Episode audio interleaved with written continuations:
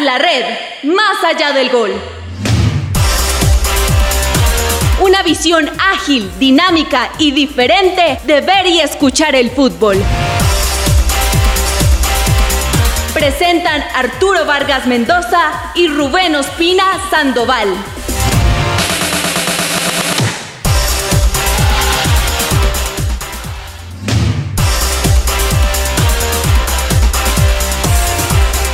Hola, hola, hola, hola, hola, hola. ¿Qué tal? ¿Qué tal? ¿Qué tal, queridos amigos, señoras y señores?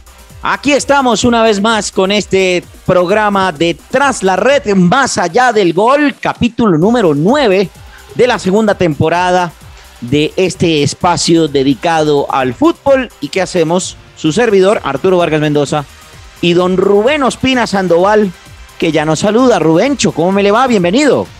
Señor Arturo Vargas Mendoza, con los muy buenos días, buenas tardes, buenas noches para usted y la amable audiencia de este espacio. Por supuesto, un abrazo para todas las mujeres en su semana. De hecho, que es todos los días, ¿no? Pero bueno, ¿y qué, y qué semana, Artur? Con un palo en Champions, pero Mm. también con participación colombiana en Copa Sudamericana. También tuvimos actualización del torneo colombiano y un Paris Saint Germain que está en horas bajas y que está, parece ser, buscando reconstrucción, además de un Atlético Nacional que todavía tiene un signo de interrogación en el nuevo entrenador.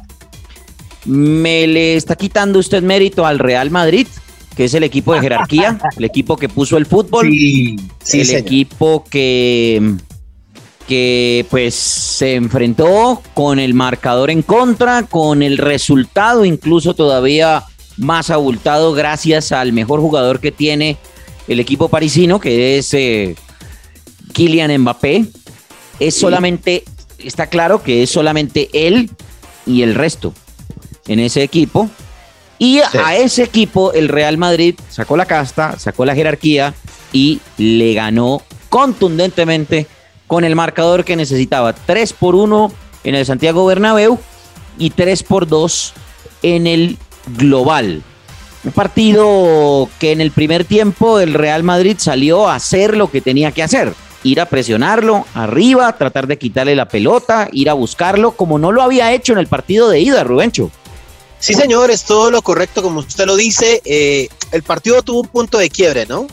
Ese error de Donnarumma, inclusive con la anotación de Mbappé en la primera parte, pues uno se imaginaba que el Madrid tendría que salir a buscar riesgos y pues le quedaba obviamente la oportunidad bien, bien de carambola y de pechito, como se dice, al, al PSG de poder liquidar.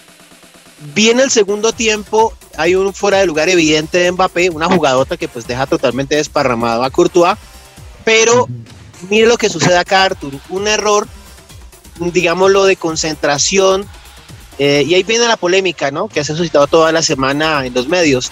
Los arqueros deben jugar con los pies, deben rechazar, no deben ponerse a especular, y pues bueno, no sé si a usted le pasa, pero a mí me sucedió que siempre recuerdo la jugada de Higuita en el estadio de Nápoles en el 90, cuando pues termina apretado con el coro se le quita de los pies eh, Roger Milla y se acabó todo para Colombia, ¿no? En este caso, pues Sí. fue el comienzo del fin para el PSG. Pues vale la pena decir, Rubencho, que por ejemplo a Oscar Córdoba le pasó en el 96 en la final de la Copa Libertadores, en vez de rechazar Sí, la pelota, lo que hizo fue despejar hacia el centro y eh, o, a- o hacia el campo, pues tratando de salir jugando con el balón y eh, pues no la tiró afuera. Uno pensaría que, que, que un jugador como Gianluigi Donnarumma debería tener la sangre fría para jugar la pelota y, tratar de abrirla, tratar de tocar rápidamente. Tenía con quién, tenía espacio, pero se vio superado por Karim Benzema. Eh, los eh, parisinos reclamaron falta al final. Pochettino, pues, en una falta total y absoluta de autocrítica, pues salió a reclamar en la rueda de prensa una falta que, pues, en mi concepto no existió. Pero pues yo tampoco tengo la autoridad moral para decir si eso fue falta o no, porque pues obviamente todo el mundo sabe que yo soy seguidor del equipo del Real Madrid. Pero eh, yo en esa polémica yo me pongo siempre en la posición, y usted lo ha escuchado en las transmisiones que hemos hecho y en los comentarios que he hecho, a mí me parece que los arqueros no deben jugar con los pies. Los arqueros están para jugar con las manos. Eh, De hecho, es el único jugador privilegiado que puede tocar el balón con las manos dentro de su área, que entre otras cosas es bien grande, 16.50 de, de largo. Y, y los arqueros no están para jugar con los pies. Hay técnicos que, que, ponen a jugar a sus arqueros con los pies y que y en Europa se acostumbra, pero, pero el portero no está para jugar con los pies. El portero está para jugar con las manos, que es con lo que debe saber y para eso se entrena. Entonces, en ese orden de ideas, pues no pongamos arqueros y pongamos jugadores de campo y, y listo. No, no, no estoy en esa, o me pongo en la posición de los, de los que no, eh, o los que piensan que no, que el portero no debe jugar con las manos. Pero vuelvo y digo, todo lo están, los, los antimadridistas reducen el tema a que fue un error de Donnarumma lo que desmoronó todo, ¿no? A mí me parece que el planteamiento táctico que puso el Real Madrid, un 4-3-3 de entrada, poniendo a Valverde ante la faltante de Casemiro, poniendo a Nacho ante la faltante de Mendy, mmm, deja las claras que el equipo salió pues a atacar, a presionar al Paris Saint Germain y obviamente tratar de mantener una, una táctica con presión tan alta pues no le iba a, a, funcionar todo el tiempo y ahí es donde el Paris Saint Germain logró eh, superar al Real Madrid, tocarle la pelota, asentarse en el terreno de juego y lograr el primer gol con Kylian Mbappé al minuto 39. De ahí para allá, luego del minuto 16 del segundo tiempo, cuando Gigi Donnarumma eh, comete un error forzado por la presión de, de, Benzema, porque hay que decirlo, Benzema fue a atacar a, a Donnarumma y Donnarumma al tratar de despejar, no supo qué hacer y al tratar de despejar, pues le dejó la pelota cortica para que llegara Vinicius Junior, que estaba en posición de ataque, Rubencho. Sí, digámoslo que no podemos, pues como usted lo decía, suscribirnos solamente al error. También hay que ver, obviamente, la virtud primero, pues de un Madrid que nunca bajó las manos, que sí, obviamente, resintió la, la anotación de Mbappé, pero que en ningún momento se entregó, nunca se vio entregado Madrid, muy a pesar inclusive del eh, hipotético 2 por 0, que pues era obviamente un golpe de, sobre la mesa si, si, se hubiese validado y era pues remar de atrás para adelante. El asunto se da es porque hay una coyuntura, por supuesto. No solamente es el error de Donnarumma, sino que también es una provocación por la presión, como usted lo dice, uh -huh. en el caso de, de, de, de Benzema, pero también es una efectividad al 100%, tanto que inclusive puede ser, haber marcado un cuarto. Y pues también destacar un jugador grandísimo como Luka Modric, que la verdad la sacó de la galera, y un Vinicius Junior que fue ciertamente un, un dolor de cabeza para la defensa, inclusive en la tercera anotación vino un error en la parte defensiva del PSG, que Marquillos entregó mal la pelota, o sea, fue una efectividad rotunda que obviamente fue un, así, un golpe mental a partir obviamente de ese error de, de Donnarumma, que pues obviamente trajo a la consecuencia de un Madrid que, que enchufó y que en solo 17 minutos, Arthur, que eso obviamente es de altísima concentración y de altísima eficacia y efectividad, pues le dio la vuelta al partido y pues también colabora que un PSG que no tuvo reacción, que no encontró ni a Messi, ni a Neymar, ni a Mbappé, y simplemente pues el Madrid fue contundente, preciso y no le dio, como se dice, vida, comillas, para poderse reponer. Cuando nosotros empezamos a hablar de la Champions League, Rubén, ¿se acuerda que yo le decía a usted que ya, que había que darle la copa al Paris Saint Germain, que ya sí. lo iba a ganar todo, que con Messi, que con Neymar, ya, entreguémosle la copa al Paris Saint Germain. Al jeque le va a tocar abrir otro pozo para ver si pueden ganar el próximo año la Champions, cosa que Pero le va a quedar muy difícil, porque la verdad ya está sí. claro, ¿no? Que esto no es con plata, esto es con no. fútbol y esto es con jerarquía. Y el Real Madrid le tiró la camiseta en la cara, le tiró los 120 años recién cumplidos de historia al. Paris Saint Germain y no voy a decir que lo pasó por encima, porque en, en muchos pasajes del partido el Paris Saint Germain fue superior al Real Madrid, eso está claro en el primer tiempo, pero lo que usted dice, la jerarquía, la garra, eh, el hecho de estar de local, la gente cómo empujaba en ese, en ese. Santiago Bernabéu. No, creo que fue el partido perfecto y logra el Real Madrid una remontada, yo no diría épica, pero sí una remontada muy impresionante en donde se notó la jerarquía de varios jugadores, hay que decir, por supuesto, que el Real Madrid tiene que estar ya a empezar a pensar, o tiene que empezar a pensar en eh, la renovación, sobre todo en la mitad de la cancha. Modric ya es un jugador con bastantes años encima. Tony Cross también es un jugador que ya está eh, pasando los 34, 35 años. Ahí está Federico Valverde, está el amigo Camavinga, pero no sé qué tanto va a poder aguantar eh, este Real Madrid con, con, esta, con este medio campo. Yo creo que ya tiene que empezar. Ahora, eh, si se da lo de Kylian Mbappé, como todo el mundo lo está diciendo, pues hombre, yo creo que los, los hinchas madridistas estarán por podrían darse por bien servidos porque Kylian Mbappé claramente es un jugador muy desequilibrante y en este momento es el único, yo no diría que el mejor, es el único jugador que tiene el Paris Saint Germain, el único de mostrar. Y pues le pondría mis fichitas de pronto a un Berratti que jugó bien, eh, Nuno Méndez, que es un hombre que da buena salida, pero de ahí para allá, mm, el Paris Saint Germain es solo figuritas. Y, no, y, yo, y al Real Madrid le pasó por allá en el 2004 con recuerde usted el tema de los galácticos y de los sí, y todo lo que sucedió en esa época. Sí, claro, los famosos galácticos de, de Zidane, de Raúl, de Beckham, de Figo, de Guti. Es que no es cantidad, sino es calidad, ¿cierto? Aquí no se trata, porque claro, las individualidades, pues no solamente eh, inspirarían a un mejor fútbol, sino que pues viene detrás toda una situación, ¿no? el tema de patrocinios, el tema de marketing, el tema de hinchada, camisetas, o sea, no solamente pensar en un equipo de nombres, sino de conjunto, ¿cierto? Y mire cómo Correcto. la cosa, la, cosa ahorita está muy difícil en el París Saint Germain, inclusive al, al, al jeque, al que la IFI lo llamaron de arriba, le dijeron, bueno, ¿qué vamos a hacer con esto? Porque esto no me está dando resultados. bueno. los que obviamente están están, si me entienden, en la parte alta de la, de la dirigencia, porque el señor que la IFI es el que administra. Pero los que están arriba, obviamente, son los que piden resultados, ¿no? Porque están invirtiendo y no uno, ni dos, ni tres pesos, ¿no?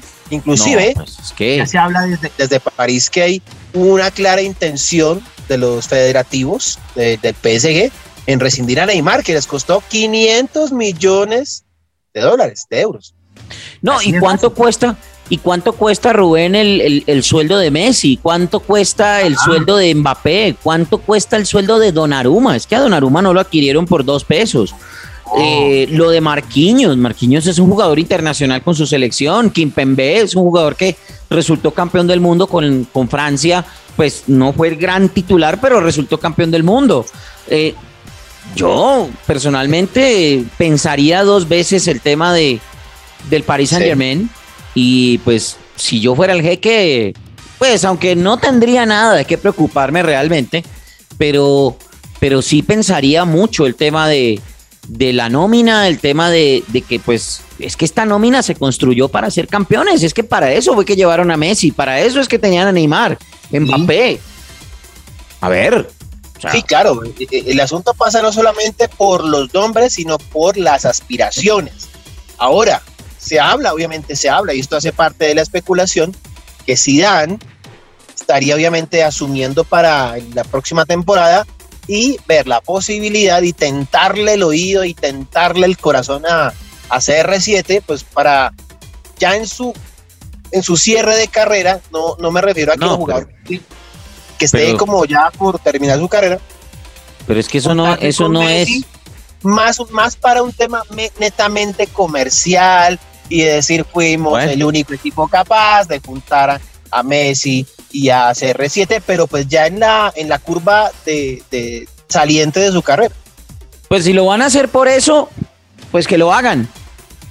Que lo hagan. Yo creo que todo el mundo querría ver a Cristiano Ronaldo y a Messi jugando en el mismo equipo. Eso creo que ha sido como que el, el sueño y el objetivo de, de, los grandes equipos y pueda que se dé, pero realmente eh, eso es seguir mancillando el, nombre del Paris Saint Germain, un equipo que pues al final de cuentas es un arrejuntado de estrellas o de figuras, porque ni siquiera es de estrellas, de figuras, y poco, poco y nada van a ganar.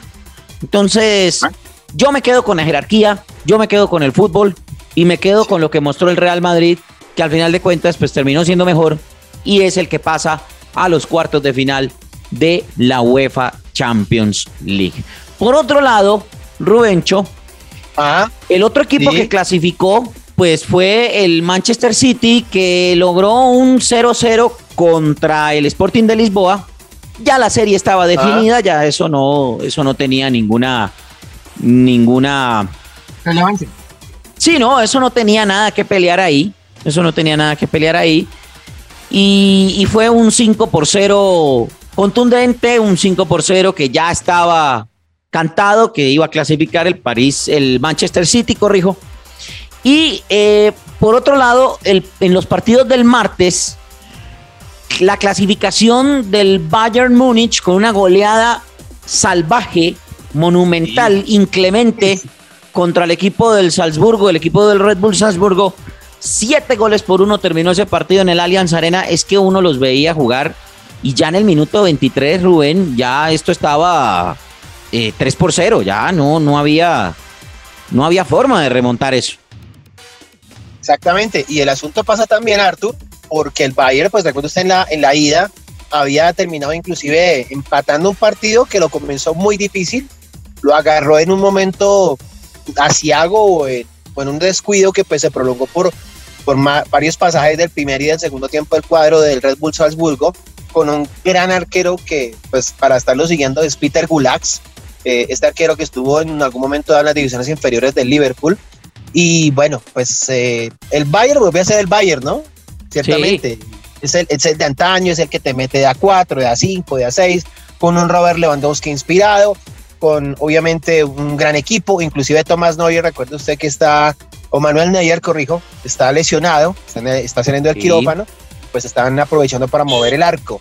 Eso pues obviamente también le da confianza al portero que está llegando de recambio, mientras tanto, y bueno, pues el Bayern obviamente reencamina el rumbo, había tenido un momento de curva descendente en la Bundesliga, pero pues ya con esta goleada ciertamente recupera la confianza, toma viento en la camiseta y pues bueno, ya lo que se venga, ¿no? Y en el otro partido, en el Liverpool Inter, eh, nuevamente Luis Díaz tuvo una, señor, pero eh, Arturo Vidal se la sacó de la raya. A mí me tiene preocupado ese tema de, de Luis Díaz. Porque sí, mucho dulcecito, que el gol del mes y, y un golecito por ahí y el abrazo del DT y, y la reacción cuando Arturo Vidal le sacó la pelota de la raya y todo lo que usted quiera, pero, pero hombre, en la liga de inglesa, si usted no mete goles o no mete asistencias, eh, vas, vas quedando relegado vas quedando relegado y, y, pues Luis Díaz no es que esté todavía teniendo una producción muy grande. Ojalá, vuelvo y digo que se adapte, creo que lo recibieron muy bien, pero, pero, pero Luis Díaz tiene que empezar ya a, a mostrarse, a mostrar su fútbol, lo ha mostrado, pero creo que han sido, en mi concepto, chispazos. Necesita constancia, necesita regularidad para que sea titular y pues tenga las oportunidades que se merece pero creo que no jugó mal. Luis Díaz en el tiempo en que entró no fue titular, entró de cambio y jugó bien. Tuvo esa oportunidad que le sacó Arturo Vidal, pero, pero hay que empezar a tener más regularidad. Yo creo que, que Luis Díaz lo va a lograr y hay que empezar a tener, a tener mejor esa regularidad para poder aspirar pues a ser titular y a ser una figura, porque entre otras cosas Rubén es con con eh, Juan Guillermo Cuadrado, el único jugador, Luis Díaz, que está o que están en la élite del fútbol europeo. Sí, exactamente. Luis Díaz y Cuadrado, como usted lo dice, los dos jugadores más relevantes en este momento del fútbol colombiano. Pero sabe una cosa, en mi concepto, yo pienso que Luis Díaz haciendo, ha venido haciendo bien muy las cosas. De hecho, el día jueves, en las horas de la mañana de Colombia, el Liverpool en su página oficial presenta una entrevista, un insight con, con, Lucho Díaz, obviamente muy contento, muy satisfecho de cómo la hinchada lo ha recibido, del cariño, del aprecio. De pero, pero a eso me refiero, Rubén, a eso me refiero, que, que, mucho dulcecito, mucha entrevista, que el gol del mes y todo esto. Por ejemplo, en lo del gol del mes, perdóneme, pero el gol de Mané es más bonito que el de Díaz. Bueno, pero es votación de los hinchas, ¿no? Usted sabe que pues ahí el tema pasa es por gustos, obviamente, bueno. palabras, ¿no? Sí, Entonces, pero, pero el gol de Mané es mejor, una chalaca espectacular. Pero bueno, bueno. son mucho dulcecito. A mí, a mí me parece que le están metiendo mucho dulcecito y mucho video y mucha entrevista. Lo quieren adaptar, lo quieren llevar así en la buena, pero el hombre necesita regularidad. Regularidad. Y hay que empezar a mostrar resultados porque en el Liverpool, en un equipo de estos grandes, hay una competencia feroz por ser titular. Y ahí está este Minamino, este otro Firmino. Ojo, ojo, porque necesitamos a Luis Díaz eh, activo y bien. Yo no digo que, esté, que no esté haciendo las cosas bien, pero necesita ya empezar a encontrar los resultados el amigo Lucho Díaz.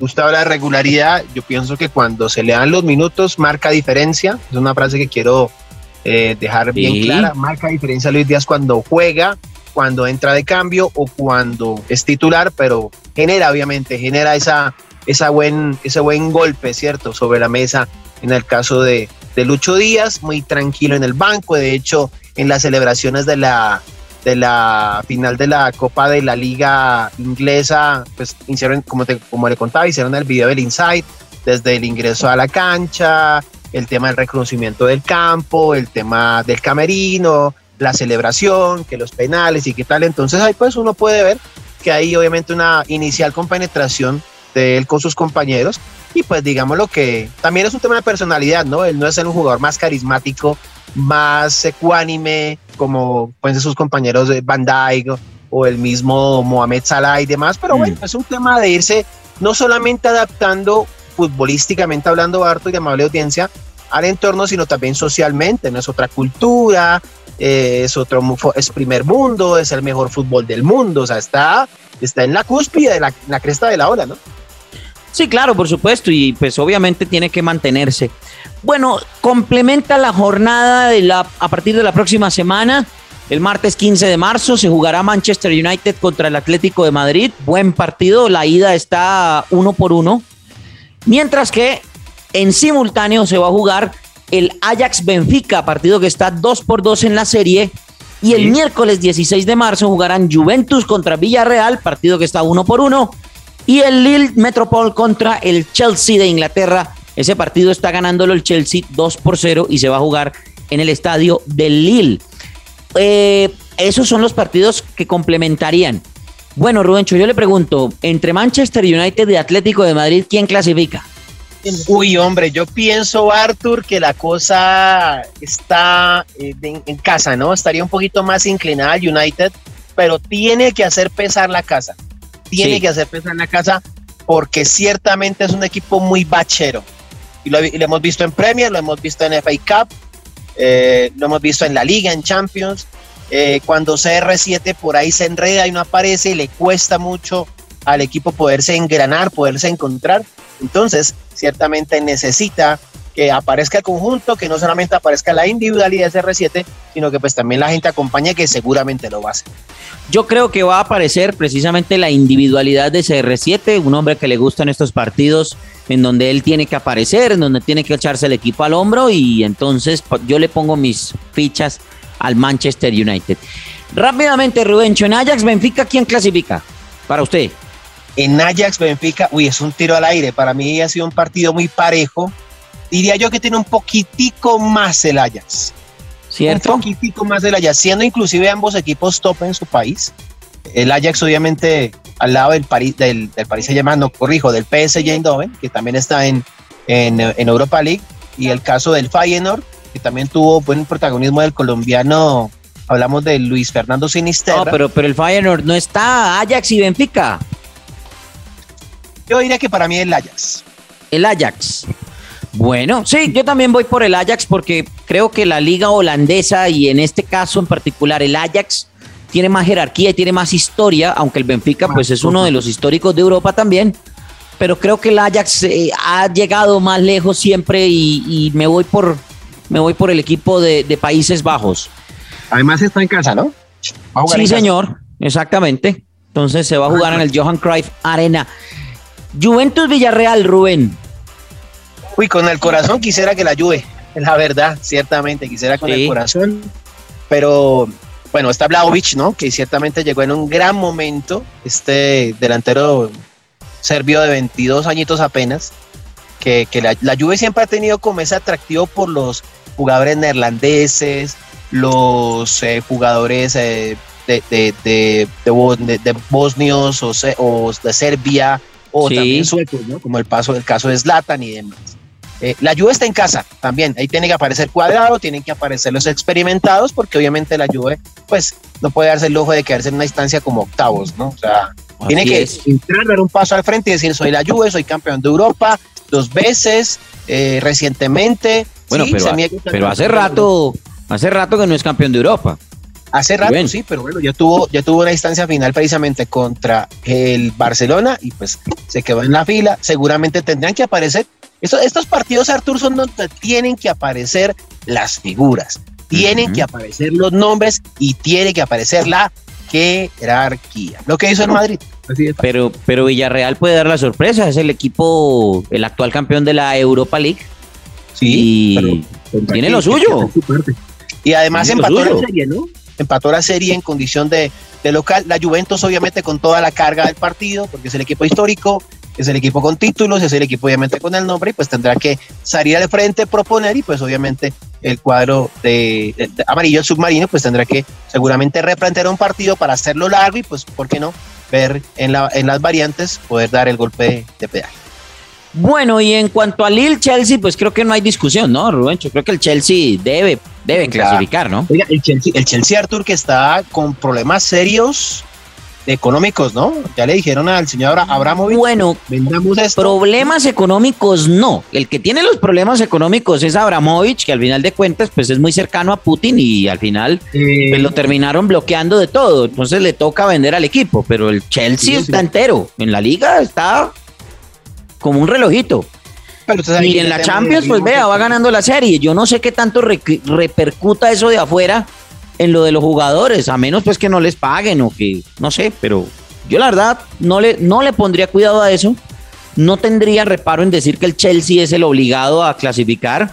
Ahora, el Lille es el actual campeón de Francia y pues ahí tiene, tiene lo suyo y por algo está donde está. Sí, claro, por supuesto, pero y juega. El Chelsea juega de local, si no estoy mal. No, señor. Juega visitante entonces. Bueno, hizo la labor de local, señor. Sí, hizo lo suyo, va ganando la serie 2-0 y, creo que tiene la ventaja, aparte de todo que es el actual campeón de Europa.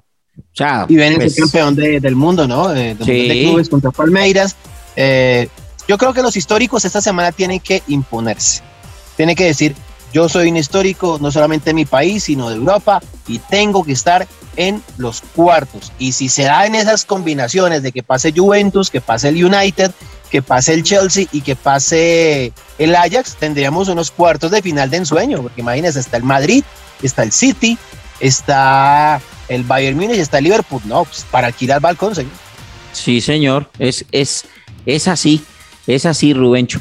Bueno, entonces así quedaron los partidos y así se van a jugar entonces los partidos de la UEFA Champions League. Le voy a dedicar estos últimos dos minutos, Rubencho, al tema del suramericano sub-17 femenino porque ya se sortearon las jornadas de la de los cuartos de final, o mejor dicho, de la cuarta ronda o la segunda fase pues de este torneo sub-17. Colombia tendrá que jugar, es una fase de grupos, es una fase de grupos. Clasificaron Brasil, Colombia, Chile y Paraguay en el grupo final, de los cuales clasificarán los tres primeros al mundial que se va a jugar si no estoy mal, en, Emiratos Árabes o en Arabia. En la En la India. En la, India. en la India. Gracias, Rubén. Usted, usted tenía el dato ahí a la mano. Brasil jugará la primera fecha contra Chile el próximo domingo 13 de marzo. El próximo domingo 13 de marzo. Mientras que Colombia a las 6 y 30 de la tarde jugará frente a la selección de Paraguay. Vamos. Ah, exactamente. Esa entonces será la primera fecha de la segunda fase o de la fase final de grupos de la, del torneo femenino sub-17 suramericano. Gracias a Dios y a las elecciones no hay fútbol colombiano. Bendito sea Dios, Rubén, por fin no hay fútbol colombiano. Gracias a Dios. No vamos a tener fútbol colombiano, pero sí vamos a tener un partido político, o sea, una confrontación. Bueno, pero ahí no nos metemos, ahí es lo que tenemos que analizar pero es un tema meramente circunstancial. Circunstancial, ¿no? Por llamarlo de esa forma. Por supuesto, por supuesto. Bueno, Rubencho, nos vamos. ¿Dónde lo encuentran a este programa y a usted en las redes sociales? Bueno, al programa lo encuentran en Twitter como arroba tras la red col para que puedan retuitearnos, publicarnos, darle me gusta y en YouTube nos pueden ubicar como arroba tras la red Colombia. En mi caso me pueden ubicar en Twitter como arroba Rubén S y en Instagram como arroba Rubén 07. Muchas gracias, Rubencho. A usted, señor, por invitarme. Un abrazo y nos encontramos el próximo lunes a ver qué pasó en el fútbol internacional y a pesar del parate del fútbol colombiano, porque Nacional, insistimos, está buscando técnico y seguramente vendrán noticias en los próximos. Pero, sí, sí, pero de eso hablamos, eso hablamos cuando, cuando, cuando se pueda. Cuando se pueda, hablamos de eso. Porque gracias a Dios, repito, gracias a Dios hay elecciones y no hay fútbol colombiano. Bendito seas Dios. A mí me encuentran en las redes sociales como arroba Arturo Vargas M y en Twitter y en Instagram como arroba Arturo Vargas M82. Denle retweet a este programa, compártanlo para que todos lo podamos escuchar, como dijo Rubén Cho. Y nos encontramos el próximo lunes en otro capítulo más, el número 10 de la segunda temporada de Tras la Red, más allá del gol.